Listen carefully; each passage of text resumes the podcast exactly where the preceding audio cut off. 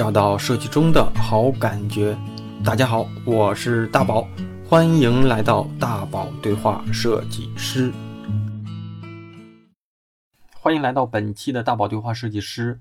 那这是我跟左左对话的第三期，也是我们这场对话的最后一部分了。那通常分享专业故事之外啊，还有个固定的部分，就是聊嘉宾的日常。因为我认为日常藏着他的习惯，而习惯塑造他这个人。所以啊，我们回过来聊聊左左的日常，以及他能给年轻设计师的一些职业建议。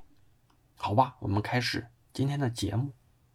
可以再聊聊吗？比如说你现在日常的工作的一天是怎么度过的？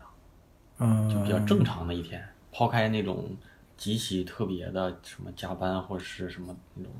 其实我们不怎么加班，加班这个问题就是我一直不明白啊，不明白，就特别是设计公司啊。嗯一般来说，你像我们八零后，对吧？设计做设计师的时候，就是刚出来二十多岁做设计的设计师的时候，经常被要经常加班，对吧？自己深受这个加班的，对吧？痛苦，觉得加班不好。但是我们现在三十多岁了，然后如果有有些设计师呢，变成一个开了自己的设计公司也好，或者怎么样的，他为什么不能把这个制度优化一下，把自己杜绝之前自己的那个感受？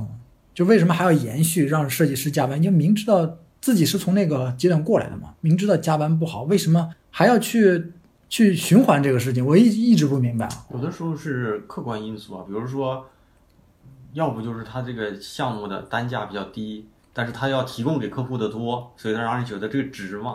要不就是比如说，嗯，老板嘛，他以生意人的思维，我希望最低的人力成本产出最多的东西。对，但这是这就是我的问题了，就是说，你如果没有这个能力，你干嘛招那么多人呢？对不对？他不是，他是人少，想干的事儿多。对，那你就别干那么多事情啊，别接那么多事情啊。那有些人他不是就是想这就是这就对，这就是这个问题的思维，对，这就是这个问题的所在，就是你是你的欲望对你的欲望跟你的跟你的能力发生了抵触的时候，特别是你经历过这个痛苦的阶段嗯，对吧？你就可以适当的，像我们我这边就是我非常非常的那个讨厌说设计师加班这个事情，因为现在都变成共识了，你不加班，好像老板都觉得你是设计师吗？你为什么？就是我觉得这个想法完全嗯，是是不太好的，就是这个共识不太好，形成了一个设计师必须加班的这个这个概念。嗯所以我现在不太去谈这个事情了，因为你一谈，只要是有曝光，一说加班这个字，就会给把加班跟设计师联系在一起，嗯。就会更加深刻的让人觉得设计师加班理所应当，你就加吧。哎呀，你爱加不加说这个我突然想起来，我们前前几期节目里，我我跟一个导演朋友在对话，嗯他们行业比我们行业还悲催，是吗他们行业签署合同叫十六小时工作制，就是你必须得保证不能再超过十六个小时了。嗯，十六个小时是我们工作的极限，因为以前连十六个小时都保证不了，是吧？就是拍片儿就没日没夜拍嘛。嗯嗯，但是你现在想想，他们也挺惨。嗯，可能我觉得一一大部分是跟我们那个社会的发展有关，因为我们短时间内发展的这么快，我们去哪儿偷时间呢？无非就是把自己休息时间用来工作了呗，对，用来工作了呗。其实可以聊聊不？咱回到那个，就是说你现在的一天是怎么怎么样？咱可以从早上起床的那个时间讲到你休息的时间，其实很怎么说呢？比较普通。对，比较普通。我平时早上的时候就是嗯定个闹钟，起来之后先送小朋友去幼儿园，那几点钟一般？七点钟吧，七点钟嗯去，因为他们要吃早饭呢，要早读啊什么之类的，还挺早的。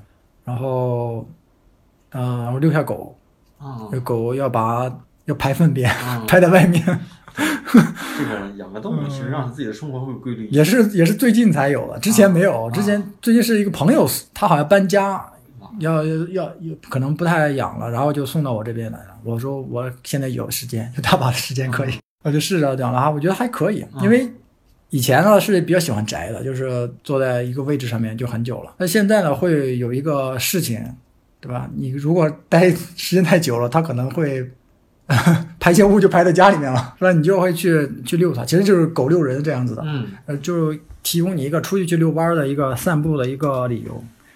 我早上遛完狗之后回来就到工作室就开始工作了。一般工作的话就是，要么做字库，要不做商业委托，要不就是那个写那个书。现在大部分时间都在来都在写书，啊八小时都在写书。啊然后其实时间过得很快。我一般写书的话，像一般早上到工作室是几点钟？八点八点半吧，八啊，点半。八点多钟开始工作了。对，八点半。对，因为我们呃住的地方离得很近，吃个早八点钟就吃吃个早饭，到八点半了，八点半就开始工作，然后一直到下午大概五点钟吧去接小朋友回来。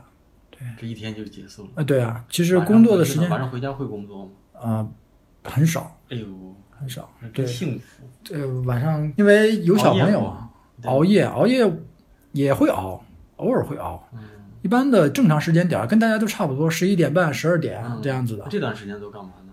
这段时间就是看看电影，也会打个游戏，哎然后就那生活这么美好呢？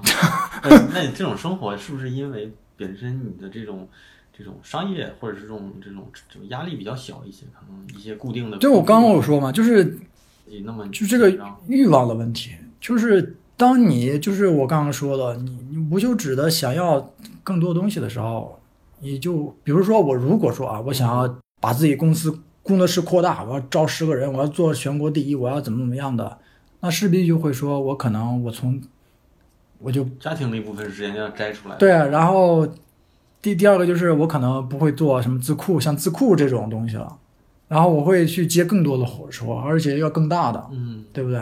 因为我要养很多人，然后我要去怎么怎么样的，反正就是第一个一个是我不擅长的样子，我也试过，对吧？招很多人，但但是我觉得我我跟他们沟通的时候，我就觉得还不如我做呢，还不如我做呢。就是我比较喜欢怎么说呢？一个是自己创作带来的成就感，并不是说管理别人，别人创作嗯，管理别人，让别人创造出来的东西给我的成就感，我完全感受不到那个成就感。我是那种自己做出来的那种，自己憋很久、想很久，找了很多资料，画了很多草图，然后花了很久，然后突然想出一个点子来，然后做出一个非常让自己满意的作品，那种成就感给我的是非常非常大的。嗯但如果我一旦招的人多了之后，我的侧重点就不在于设计了，在于怎么去管理设计师了，对吧？怎么能让他们提升质量？对对对，我要去教他们，然后怎么让他们去，但是我好像从中没有任何乐趣，所以我就不太擅长。不太擅长的话，我就这种小工作室呢，本身来说就压力不是特别大吧，因为你可你可以选择性的接一些委托嘛，对吧？特别是现在互联网，你可以收到各个地方的委托，并不限于北京这个地方的，对吧？就你一旦可以选择的话，就会选择一些跟自己比较风格比较相适合的。即便是这样，我也稍微有点作孽了，因为一直服务人，你知道那种、就老是按照别人的要求去来做东西，实现别人脑子里面想法的，做多了之后，我也觉得这个成就感会越来越低了。我在做出一个让自己满意的作品的时候，我就觉得好像也没有什么意思。然后后来我就开始做这个转向于字库啊、课程啊、书籍这方面的，对吧？做一些，因为我做了这么多商业委托，我是比较喜欢自省的一个人，就是经常回过头来看自己之前做了很多事情啊，让他把它整理一下呀，把一些弄一些经验理论这些东西，所以是比较适合把我很多做过的一两年。上一本书《栀子百方》是二零一六年了，我写商案商业案现在是二零二零年，有四年的商业案例没有没有去整理了，所以有很多很多的素材，对吧？我我我比较喜欢在做这个商业委托的时候，把所有的能够记录的东西全部记录，全部给它记录下来。嗯当然不是很规整的记录啊，就全部在一个文件夹里面。比如说，呃，聊天的，即使是客户发的语音，我也把它转变为打成文字，把它手机截图，然后放到里面。发的邮件，打了电话之后，然后做的打了电话之后，我再做记录，然后再再变成文字，再放里面，还画了草图。然后当时跟客户聊天的时候，回来之后，我也会把那个聊天了，当时怎么说的，因为因为你想你聊天，你可能你回来之后就忘了。所以我在回来的时候，我在就在一步步的复述客户怎么说的，然后我怎么想的，就把这些就是素材吧，就原始素材，非常完整的把它保留下来，之后再去写这本书，或者说我再去回顾的时候，就能够把整个案件非常完整的，在一个跳跳出来的一个角度去看，因为当时我在委托之中嘛，对吧？还没有完整的经历过，可能有些东西呢，我并不知道最后会演变成这样子的，所以我没那个想法。但是我跳出来之后，我会看到整个过程。为什么最后会演变成这样子？因为我在跟他聊天的时候，他提到了这个关键词，对吧？或者说是他发邮件的时候没有注意到我这个我这个关键词，所以他才会提到这样子的要求。嗯会会有很多很多这样子的，就是事后才发现的这种问题。那这个问题经历了多了之后，就会发现很多有普适性的。那这个普适性的，我就可以对吧提取出来，做这个一些就是回顾性的这些东西，就是现在比较呃正在做的这些东西。哎，好像跑题了，我也不知道我们刚才在说什么了。没关系，我听我也听进去了，突然我忘我我也忘了。那咱可以继续，话题一直有，嗯，一直聊就一直有。哎，工作之外有没有自己什么就是跟设计不相关的爱好？我这这个人怎么说呢？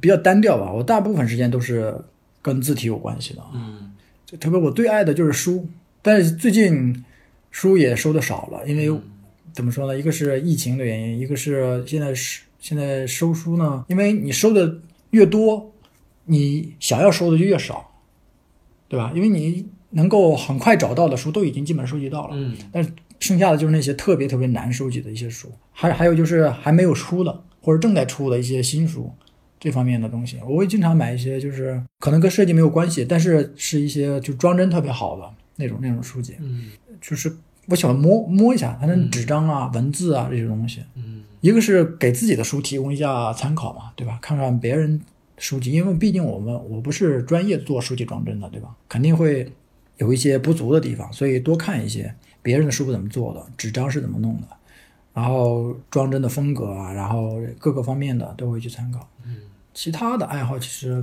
嗯比较少，比如写字也是跟字体有关系的。嗯其实我觉得，你在一个方向上面研究的投入的时间过多的话，其实就没什么其他时间了。其实，因为你每天就那一点时间嘛，对吧？就没有什么其他时间了。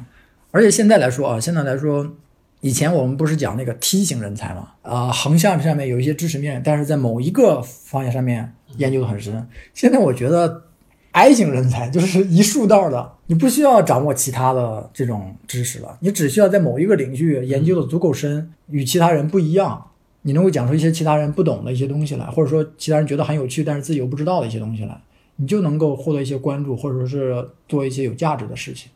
对吧？并不一定说你要了解一些各个方面都要了解，我要了解这个，了解那个，了解那个，蜻蜓点水的各个都了解一点，对吧？然后再某一个方向，但这样子的需要的时间会很多，对吧？你想想，你横向上面了解那么多知识，你得有多少时间去了解知识啊？现在我们时间时间都很少，而用来学习的就更少了，大部分就是在 kill 这时间了，就是在娱乐，就是浪费这时间嘛，看一些有的没的、娱乐的、搞笑的，就是看完之后你可能立刻就忘记的那些东西，很难说我花大部分时间都在学习，对吧？这要求太高了，所以现在你只要能够在某一个点上面，做的足够深。对，相对来说啊，花一些娱乐的时间用在这些学习某一个点上面，我觉得就就可以，要求不用没有之前那么高了，对吧？嗯，因为现在可以娱乐的东西太多了，吸引能够吸引你的东西也太多了，很容易就分心了。嗯有可能，比如说我做自己也是，有的时候你可能我做着做字体呢，我可能瞅到我某一本书或者某一个草图，哎。对我就精力就分散了，我就想，哎，这本书在讲什么？我怎么忘记了？什么时候买的？或者这个草图当时做的时候是什么？哎，那就那就分心了，对吧？你想想这种东西都能分心，你何况拿着个拿着手机看一些视频，有可能你一看翻翻翻，我有的时候也是看个视频翻翻翻翻翻一看，呃，一晚上过去了，嗯对吧？就很快，对吧？很快。对，那那个，其实我来佐佐这个工作室里啊，我我的感觉，刚才还说，我说像一个小小小书店 啊，你说多呃少吧，一点儿都不少啊，像一个那种小众书店的这种小设计对，都是关于字体啊、排版啊嗯这方面的东西。因为我在看你的书架的时候，我发现就是你你这里面的书籍的构成跟我家里的书还真不一样。因为我工作之后哈，嗯就是那种偏作品集、案例集的东西就越来越少，就是我买的就少一些，嗯。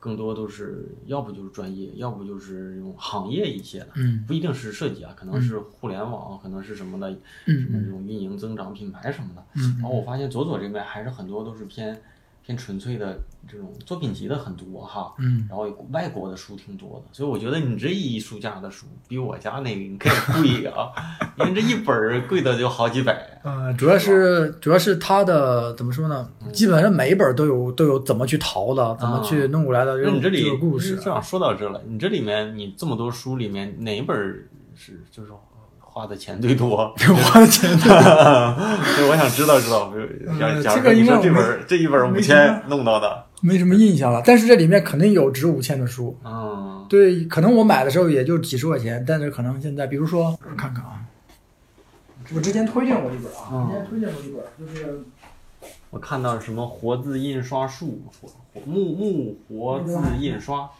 手抄本，哎呀，这些家里我是没有，没有这么这些类型的刚刚我推荐那个设计师的那本书，啊，二十几年，就是德国，是德国那是因缘因缘巧合才找到的，啊，不然是真的是找不到。是在哪是在哪里买到的？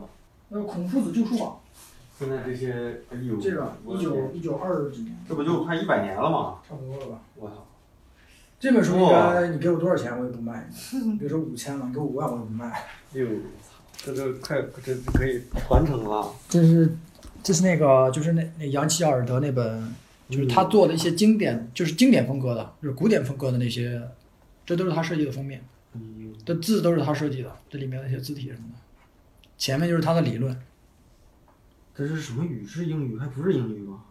这不是英语啊！是英语，有有些是英语，有些是英语，前面都有，哎呀，这是他的那这些是。你写的吗？对，这是我之前看的时候翻译，因为因为我要反复看，啊反复看的话，你得翻译啊。对我还在想，你还舍得在上面我很喜欢在书上面留下那个怎么说呢，一些笔记什么的不。是就是偏收藏的吗？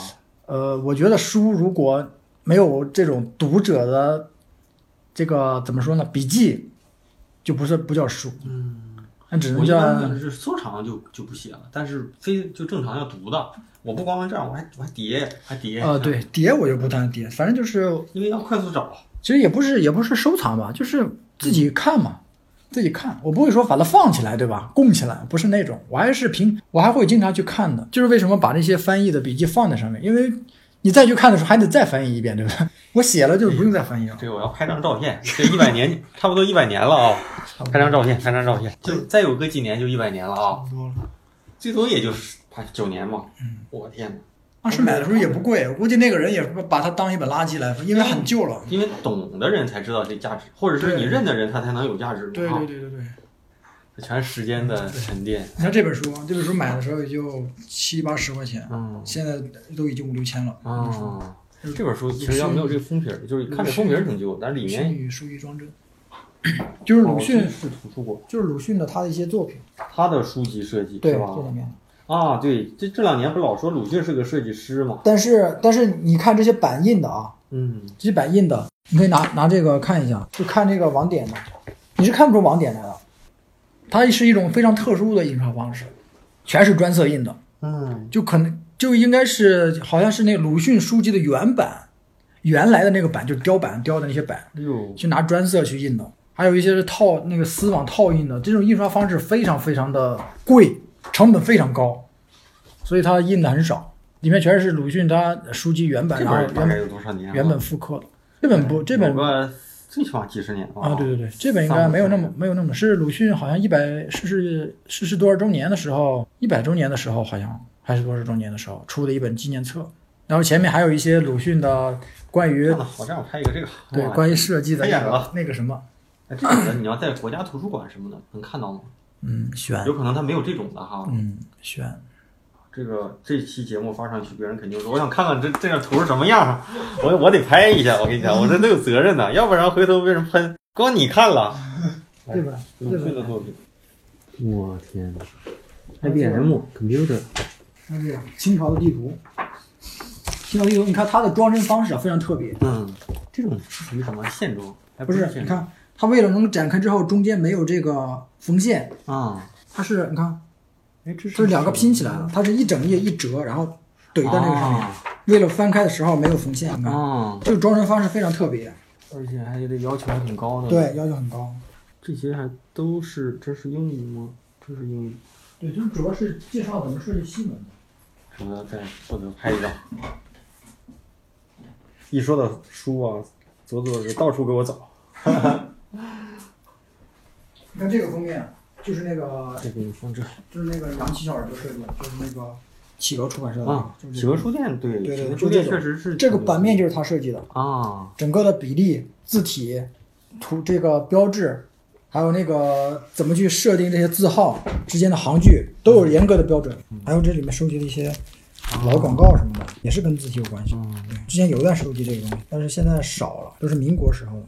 不能聊了，因为聊完之后我这图跟不上了，回头人说你这别别录了，你下次录视频吧。这本书也很难买，哎呀，就是介绍中国民国那会儿的罕见的啊，以西方跟中中国的中国人的眼光来介绍民国时候清朝到到建国初期的时候一段中国的设计发展史。嗯，非常而你看那那段时间的设计还都挺好的它啊。是受西方影响很大的，就是一些构成构成风格的东西，受包豪斯那会儿影响非常大。嗯，好多书都是有的时候最久的一本啊，就是辗转了很久，因为现在从美国代购的书呢是过不来的，要先运到日本，然后从日本再转过来。是因为疫情的原因吗？还是说文化？就是中美关系的原因，就是有很长一段，已经很长时间了。要是自己旅游这样带应该可以吧？那个不清楚，反正我跟我招我经常合作代购的那一家就说，在美国带书是不好带，除非你转先先寄到日本，再从他们日本仓库再转过来。我最长的一本等了半年，哦就是从海上漂啊漂漂了半年的时间，我都以为丢了，突然有一天收到一本书，我靠，哦才想起来了，很很久。我想问一个啊，就像嗯我说我们俩对话之前，我跟左左说，我说左左你是几几年的？你说八五年的。对，八五年，我八六年，是不管怎么样，工作也超过十年了。其实这就很面对一个就是挺现实的话题，就是你会把设计师设计当成终身职业吗？你现在是三十五、四十五的时候，还会继续像现现在这样的状态吗？会啊，我觉得它是一个职业，为什么不能做终身职业就是因为有的时候你不同的阶段，你现在是做设计设计工作嘛，但是比如说你再到了一个阶段，你是不是希望去验证一些，通过你的专业去验证一些东西了？哦，比如说吧，你你像有时候你你你给企业提供服务，但如果你在企业里你做设计师的话，或者是你是一个企业的老板，你可能就用设计思维去去验证一些东西了。就我我就这意思啊，因为有的人是把设计当成一个专业去去去去不停的去一次一单次的这么做。呃，我觉得，但是设计多少吃一点点年轻的，对。嗯但是如果你年龄太大的话，一个是视力上面的，因为我现在就是因为做字做字体的原因。对做字体的原因，我可能看久了眼睛会不舒服，或者流泪这样子的。这个就是我现在担心的原因，就是我可能做时间久了，我可能这眼睛看东西，你一个做视觉的人，嗯眼睛看不了太久，或者集中精力集中不了太久的话，就会有这方面的一个顾虑，就是单纯的生理上面的。嗯还有一个就是，就看你做一个什么类型的设计师吧，对吧？如果你不爱不热爱这个行业，单纯的把它当做一个职业的话，我觉得嗯没有什么你可不可以的原因。你如果想做了，那你就想做这个职业，对吧？如果你不想做，那你就换份职业，因为它就是一份职业嘛。嗯我没有必要说我背负某种负担，我必须做一辈子设计，我才能够怎么怎么样，对吧？我没有必要背负这个责任，因为它就是一个职业，跟会计师、跟那个销售、跟那个律师都是一样的呀，对吧？我可能今天我想做了，但是我我可能明天我就觉得这份职业好像我想换一份了，那我就换一份呗。如果你能能够承担这个换职业的这个成本的话，就可以的。然后我自己的原因，我自己呢就是觉得我比较爱这个行业，我很热爱这个行业。我并不是会觉得我做这个行业会为了做一辈子去做一辈子，是吧？但是我觉得应该是一个自然发生的一个过程。我之后可能如果我的精力跟不上了，我可能就会偏向于理论这方面、嗯理论研究这方面的，对吧？你像现在已经开始往这方面去去偏向，比如说写写书，然后做一下课程，做一些字库什么。嗯字库就是一个长远的吧，嗯我做了一个字库就可以长时间的去以这个字库来盈利。保证我基本的一些要求嘛，我我没有特别高的这种金钱方面的这种，我要赚多多少钱怎么怎么样的，就是基本上能够把基本的保证了之后，能够额外支持我一些日常的一些呃娱乐就可以，因为我本身娱乐项目也没有什么娱乐项目，对吧？最多就是出去玩一下，这最大花销了，对吧？还有买书，买书估计是我觉得应该是最大花，但是我觉得我买的书啊，都是反而是升值的比较多。虽然我不会卖啊，但是、但是我死后不知道要要怎么处理这些书。但是我想的是，可能年纪大了之后，对吧？把它做一个公益的，谁想来读一下就读一下，对吧？嗯因为这些书都是非常经典的一些设计理论，我千挑万选从世界各地搜罗来的，对吧？就这么摆着也挺可惜的。这也为什么我把它呃整理成《排版风格》这本书的一个原因。所以之后可能老了之后，呃，这些书呢我也看不动了，就会把它捐出去也好，或者说是做一个非盈利性的一个呃设计师的小书馆儿，呃，也不是说就是馆文，就是一个获取获取素材的一个东西。你想看你就来看一下，对吧？约一下看一下就可以了，这方面的。呃，反正我觉得做一辈子这个观念，我觉得没有太太大的必要去在乎要不要做一辈子这个事情。如果你热爱这个行业，自然而然你可能就一辈子就过去了。如果你把它只当成一个一份职业的话，就没有必要说我还在不在乎做一辈子，嗯对吧？无所谓，你今天换明天换都无所谓，它就是一份职业嘛。那那如今的现在这个状态，现在这个工中工作状态，是你是你最期待的那个那个状态吗？应该是吧，应该是吧，因为现在来说三十多岁，对吧？二十多岁之前呢，我可能几年前呢，我可能没有那么多时间，对吧？没有那么多时间来做自己想做的事情，大部分在在工作做一些工作上面的一些东西。然后现在呢，有比较多的时间来做自己想做的事情，然后没有太大的就是呃，一个是时间，一个是呃资金上面也没有什么太大的压力，就是因为我需求的不是特别多嘛，我整个人比就除了就是说除了书没有什么其他消费了，是吧？没有什么其他消费的项目，就是没有特别多的需求，所以整个来说，大部分精力还是在这个创作上面，因为因为做字形或者是做字库、做字体，给我的成就感是非常大的，嗯我大部分的成就感都是从这方面来获取的，就我觉得已经足够了，对吧？你看啊，其实我得替很多设计师来向你问一个问题，就是就我相信很多人，就像我我来到你这个工作室，我的感受就是啊，这就是可能是很多设计师想想拥有的这么一个状态，这里面是自己想要的样子，然后可能工作的强度还可控，不是说我一来我操每天半夜回去。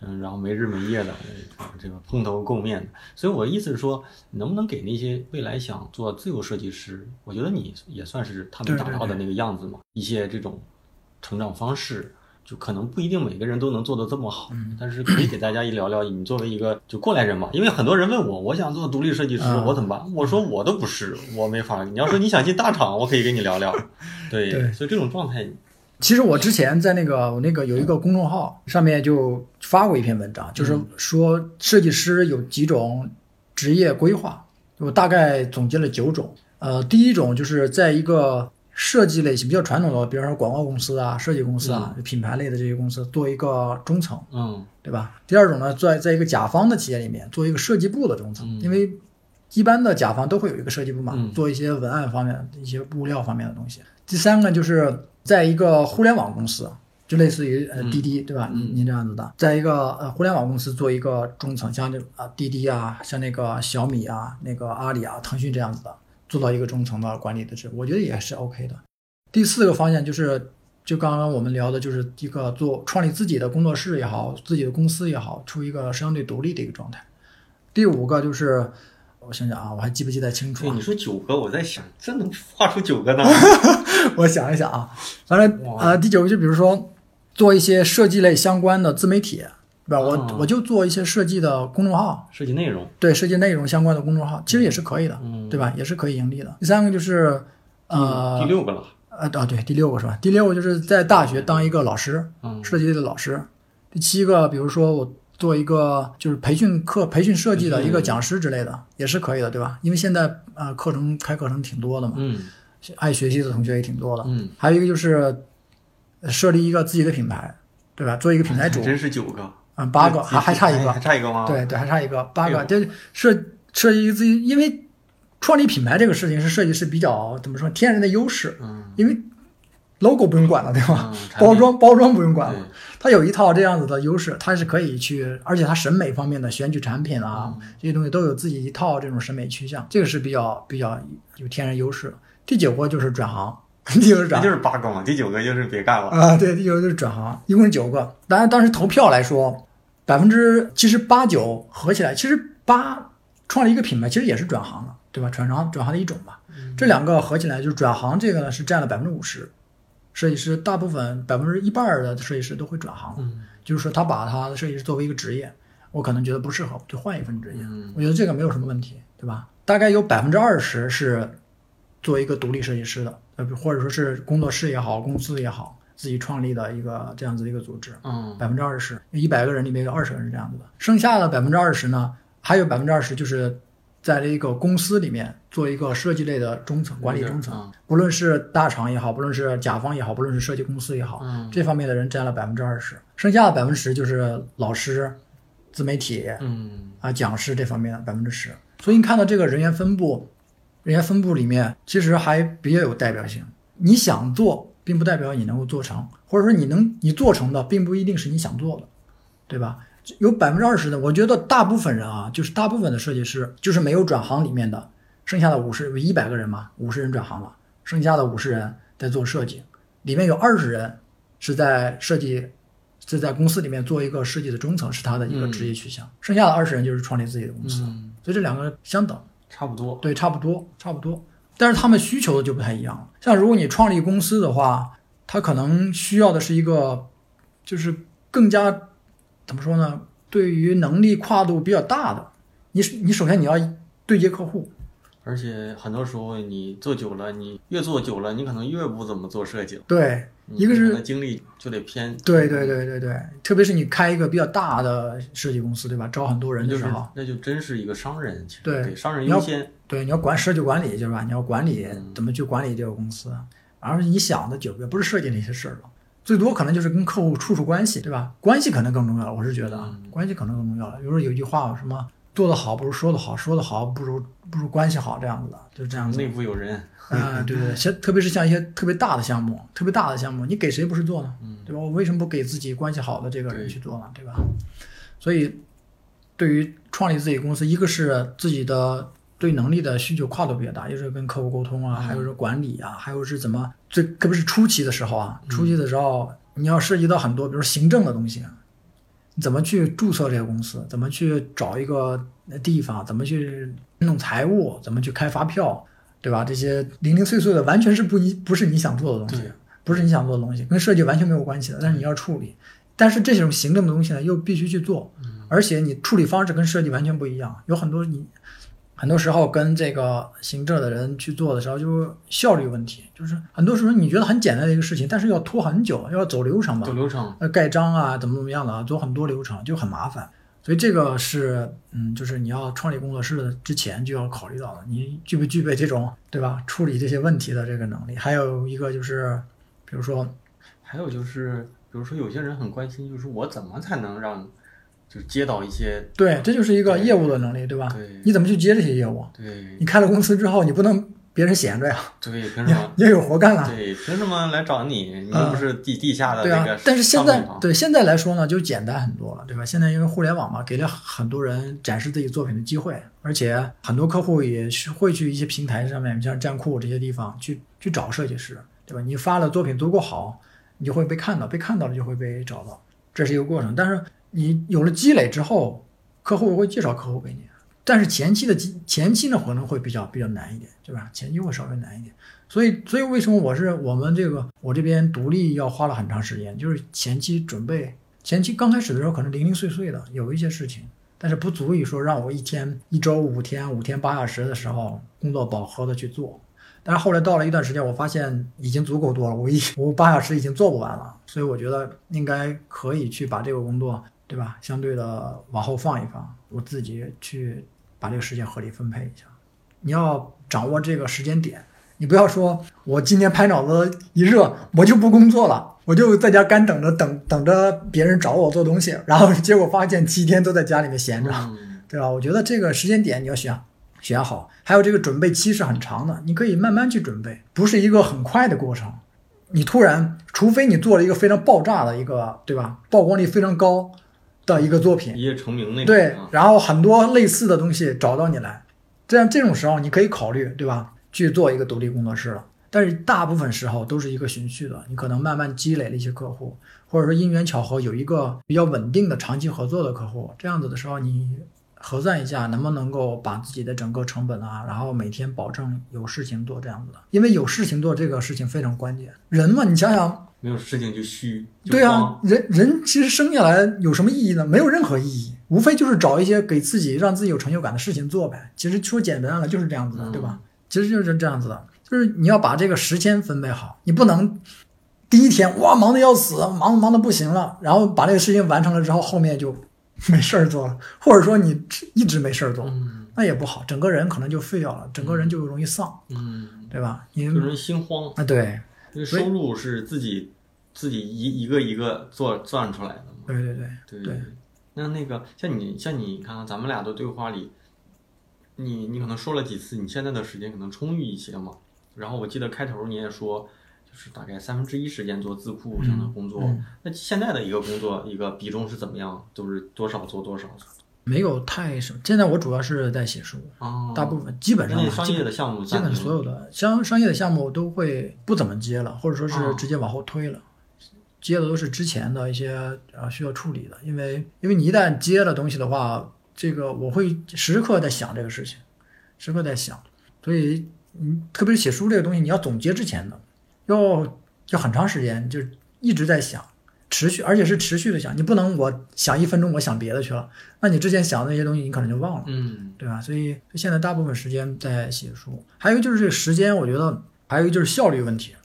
效率我觉得是非常非常关键的。很多我看到很多啊，就是我之前我带过带过几个设计师，很多设计师就是非常慢，我也不知道他在想什么。就可能这件事情啊，这件事情我可能三分钟就搞定了，他可能三个小时还没有没有去、嗯没有说获得一个什么东西，所以我一直讲这个设计就是逻辑这个东西，你不要一直拿一个就是灵感啊，我要找灵感，我我说这个灵感是你逻辑之后再谈的，对吧？你不要上来谈灵感，上来谈灵感的话，你很容易就你不知道你在干嘛，偶然性就比较大。对你不知道你在干嘛，而且而且这个灵感呢，你适不适合呢？客户说不喜欢，那是不是就就没了？你怎么去？因为这是你一个灵感，对吧？别人就是不喜欢，别人也可以基于灵感说我不喜欢，但是你逻辑之后就不一样了。你一套之后，你给他说一套逻辑之后，觉得你就是要的这样的东西，那他反驳你，你就会把之前的逻辑全部反反驳一遍。如果你的逻辑逻辑正确的话，他就没法没办法反驳你这个灵感啊，对不对？所以这个时间效率是非常非常关键。所以我做事情就是呃很讲究效率这个东西，做的很快，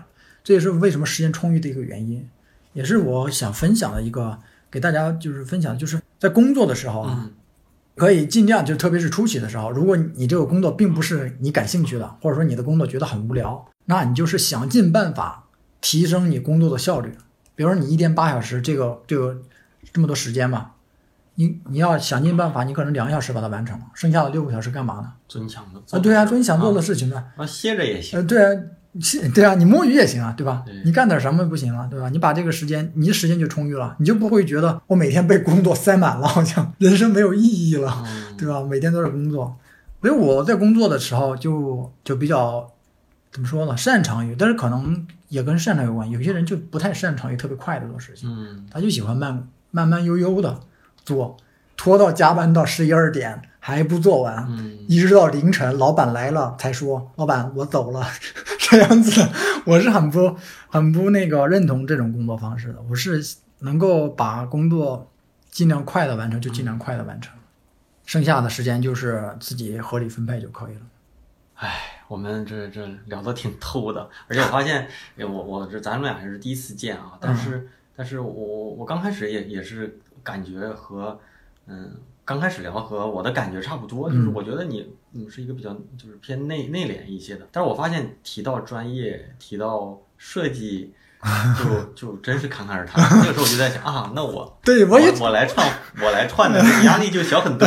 对对，我也只能聊这些了。你聊其他的，我真的插不上话。像跟客户聊一些有的没的，真的是尬聊。我真的一想一句话也不想聊那些东西，我就觉得真的完全是压力太大了。比如说聊一些客套的东西啊，聊一些比如说你们公司发展多好啊，你们这，哎，我就碰到这种说事儿是吧？对，碰到这种事情，我碰到这样子的客户，我就很很麻烦，就我要又要迎合他，对吧？他很喜欢客套，我就要迎合他，但是我又想我又想尽快的，因为这件事情可能我十分，我预计了只有二十分钟到十分钟的时间就把这个事情说说完了，但是他光客套客套了一小时，还没有说事儿呢。嗯，但是我又不是那种特别擅长。不是，也不是擅长，就是特别说喜欢打断别人，说，哎，你就直接讲事情这样子的人，我还是比较喜欢就是顺着他说，然后自然的过渡到这个主题的。所以，所以有的时候就比较矛盾，特别是跟客户在对接的时候，一方面心里面特别着急，你赶紧说事儿嘛；一方面又特别去迎合他说的一些话呀，去接他的话呀，就会觉得哇，是不是话题越来越远了，离我们的正题越来越远了？我今天来的事情一件也没有干成，就很困扰。所以有的时候跟客户线下去聊的时候，就比较也也压力蛮大的。但是碰到那种特别务实的，上来就说这个事情这样子、这样子、这样子，修改这样子、这样子，我觉得哇爽，十分钟搞定了，就很很爽那样子的感觉。好那咱们整个作为全场的对话的最后一个话题吧，就是给大家给给年轻的一些年轻设计师一些、嗯可能你作为一个老司机的一些，不管是职业建议还是说这种这种这种嗯设计建议，咱们作为这整个对话的一个可以可以。其实我在呃很多演讲的时候也说，嗯要被问到过，就是很多啊、啊听的同学就问说，我们现在刚毕业有什么建议什么之类的。其实我的建议就是我的过来的这个经验啊，就是你毕业后三年是一个非常重要的时期。因为您在学校的时候是不会定型的，你还就是处于一张就是呃未完成的一个状态，就类似于白纸或者是涂画了一点点，基本上还是可以塑造的。但是你毕业业之后进什么样子的公司，跟什么样子的人接触，接触什么样的项目，然后你的环境是什么样子的，这之后的三年是对你一个人，就是作为设计师来说，是一个第一个瓶颈期，是第一个瓶颈期，也就是也就是说，你能够达到一个什么样子高度，就在于这三年。而且这三年之三年的话，再细分的就是你工作之后在干什么，或者说你把工作完成之后，并不一定是下班。比如你工作的时候把工作事工作的事情完成了之后的时间你在做什么，决定了你你三年之后第一个瓶颈期的高度。你瓶颈期越高，说明你你的就说你的成就会越高，因为你后面还会碰来到第二个。因为给年轻设计师嘛，我就是只说第一个瓶颈期，就是呃这三年非常重要。建议一点就是刚开始的时候不要太在乎薪资这个事情，因为你刚毕业，你薪资再高能高多少？嗯对不对？它是有一个上限的，你不会给你特别高，所以这个时候能够满足你租房、满足你温饱、生活，对生活，还有一些特别必要的一些呃小娱乐就可以了，不要不要有特别高的要求。要求的是什么？要求的是你这个公司的环境，带你的这个人，对吧？你在接触什么项目，这是非常重要的。你要要求这些。如果你觉得这个公司给你的感觉非常好，你是你想要做的这个项目，或者说呃设计氛围也很好，那你就不不要太去在意这些东西，因为它持续不了多久，你可能两年之后你就飞升了，对吧？你就上到一个非常高的高度，让那个时候你在想选择什么样子就选择什么样，因为那会儿你已经提升的非常高了，对吧？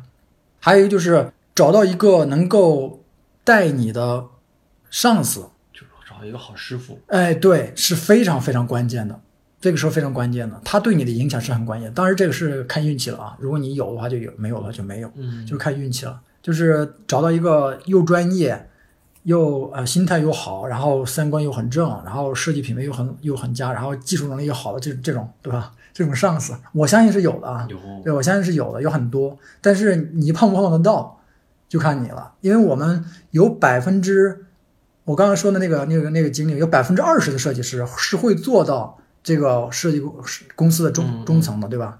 这里面一百个人里面有二十个人，虽然有二十个人去做那个独立工作室了，你可能碰不到他们了，但是有二十个人的概率你是可以碰到这些人的。他们留下来就是因为热爱这个行业，如果不热爱的话，就是相当于这百分之五十已经转行了。筛选下来的基本上都是很热爱这个行业的，基于热爱，他也不会说设计做的特别差，他至少能够影响你的这个整个的对设计的这个嗯理念也好，这些东西虽然不能在那个技法上面给你一些多的指导，但是在这个理念啊，然后做事方式啊方面会给你很多一个启发，所以这是给一些年轻设计师的一个呃一个怎么说呢建议吧。是吧？嗯节目听完了，我是大宝，和左左的整个对话到此就全部的分享给大家了。那我相信我们的听众里肯定有不少左左的粉丝。从音频的角度上啊，这样的形式能让我们从更多的维度里感受左左对专业、对字体、对书以及对设计的认知跟态度，也能让本身就关注他的人对他有着更立体的感受。所以啊，希望听完这三期，对你呢能有所收获。更多关于佐佐的作品、观点和我们对话里提到的一些关键信息呢，我会在我的公众号“大宝频道”里设置成关键的推送信息。那你只要在这里回复“佐佐”，左呢就是左右的左，另一个左呢就是一个单立人加个左右的左啊。那我会把所有可能你想知道的一些关键信息都推送给你。除了收听节目之外，继续邀请你加入我的微信听众群。进群不麻烦，加入方式呢，就是在我的公众号里回复“群”啊，就能够收到一个进群的一个邀请方式。微信群呢，就是节目里的分享和星球专业答疑之外的一个信息补充啊。有什么值得提前告知的一些信息，我也会在微信群里提前给大家做优先的告知。虽然大家感觉今年还没怎么开始，但真实的状况就是二零二零年确实。已经过了一半了，当初的计划目标，大家做的怎么样呢？那很多人因为疫情变成了一个待业青年，也有很多人呢，在这个时期疯狂的给自己充电。所以啊，这个时代投资自己，让自己变得更有竞争力才是王道。我也在今年花了更多的钱买书和买一些线上的课程，以及呢。跟更多领域的前辈们交流，向他们去学习，真是感觉到自己呀，这一年多来变得越来越通透了。那我呢，经营这个星球一年多，那我经营的感受就是啊，一批同学每天来这里打卡，来感受我是怎么看待不同城市、不同领域、不同认知阶段的设计师提出的问题，他们打卡我的每一条回复。和每一条建议也打卡，我每天的自省、反思跟遇到的一些观点，在星球里，我给大家答疑，我也进行每日的反思。我认为呢，这是一种自我的重建，就像我前几天写的一段星球话题那样，就是我每天保持输出，因为有思考才有进步。那我现在保持每天的两条更新，对自己呢是一种。规则建立也让我呢会更敏感的看待身边的观点、信息、人和事。当然呢，有人关注他向我提的问题是否得到了他期待的答案，那也有人关注我的思考、书籍、知识跟推荐。总之呢，用你适合的方式在这里和我一起进步，就没错了。还是诚意的推荐给在职业路上有困惑的年轻设计师，还有呢，就是大宝对话设计师的。忠实听众，加入方式还是老方式啊，在我的公众号大宝频道里回复“归队”，就能收到一个弹出消息，扫码就能加入了。虽然是付费社群，但现在一定是进群最合适的时间。我每次都会重复，就是种一棵树最好的时间是十年前，第二好的时间呢就是现在。当然，只有进群的老同学才真的知道这里有多大的价值。好哈。讲了这么多，那作为这期节目的结尾，再次感谢一下打赏的同学们，推荐大家在我的公众号里打赏，那这样便于我统计和在节目里做口播的感谢啊。好，第一位同学叫哦，第一位同学就卡住了啊，我给读一下英文吧，D N V D E V A N 啊，Devon Devon 啊，不知道读的对不对啊。下一位同学是。永凯，北京匠心创意设计啊！再下一位同学，金银铜铁西瓜皮啊！再下一位同学，一家啊！再下一位同学是八大名，还有老同学冬雨已逝啊！那好吧，那咱们本期的节目差不多就到这里了。咱们每周三晚上的十点钟左右，网易云音乐、喜马拉雅、苹果播客、站酷、荔枝、蜻蜓等主流的音频平台会同步的更新啊。在你习惯的这个音频平台下面，在听完之后，欢迎看到大家的反馈跟感受，大家的每一条留言我都会看，嘉宾也都会看。那咱们就下周再见吧，哈，拜拜。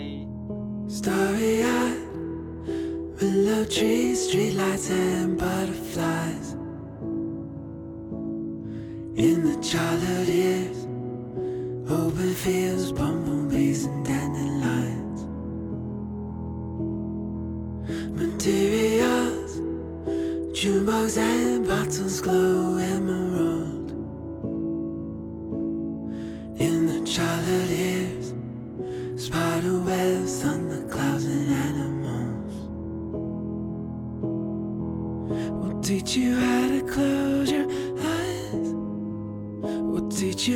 To close your eyes. We'll teach you how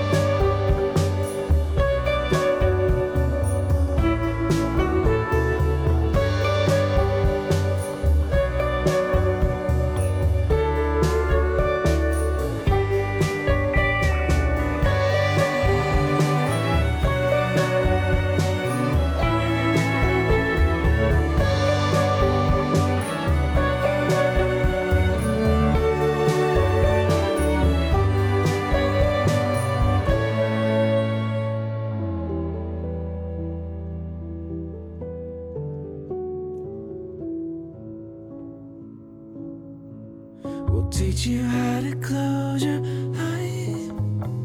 We'll teach you how to close your eyes. We'll teach you how to close your eyes. Don't worry, love, it's just a